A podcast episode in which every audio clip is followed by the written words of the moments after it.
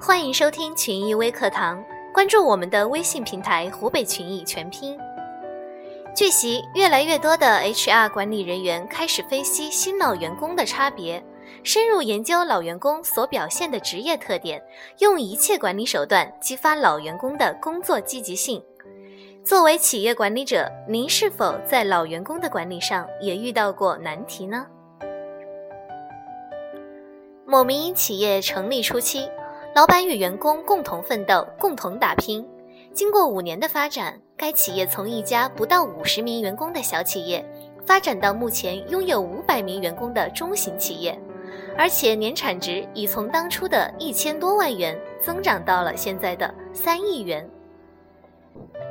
近年，该企业的增长速度开始趋缓，其中一个非常重要的原因就是。创业初期的一些功勋老员工认为企业的发展已经上了正轨，只要按照现在的模式发展下去就可以创收，于是便高枕无忧、悠然自得，工作开始变得懒散，导致没有了上进心。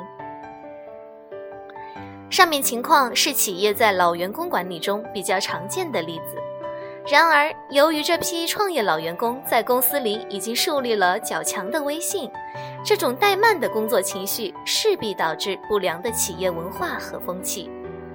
于是，很多新来的员工都会按照他们的示范行事，长此久往，可能会使优良的企业传统文化开始丧失，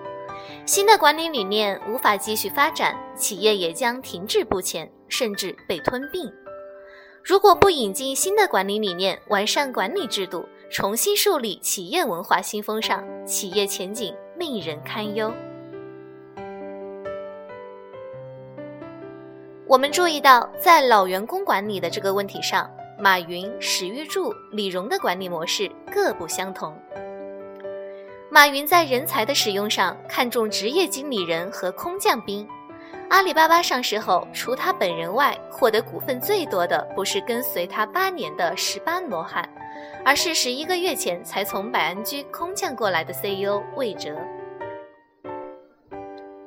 史玉柱，巨人网络的董事长，关键岗位上用的都是跟他打拼过的老人，在他看来，内部的员工就像是地里长出的树根。经历了二次艰难创业，那些老员工史玉柱最看重的还是德。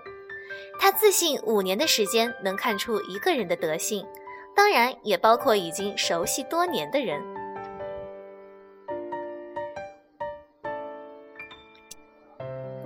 李荣，积分制管理的创始人，湖北群益董事长，在员工管理中主张用积分制度对人进行管理。以积分来衡量人的自我价值，积分永久保留是对老员工的许可，积分月度和阶段排名也是对新员工的奖励，做到了两全其美。上面三位他们所领导的企业，无疑都创造了中国企业的神话。即使在不同企业的企业文化中有所不同，价值观各异，老员工却实实在在地存在于各个企业中。在湖北群益，由于用积分考核和激励，所以在老员工的管理方面似乎是更加占有优势。好了，以上就是我今天给大家分享的关于如何管理的问题。大家有什么想法，可以在我们的节目下面留言。欢迎关注我们的微信公众号“湖北情谊”，我们下期节目再见。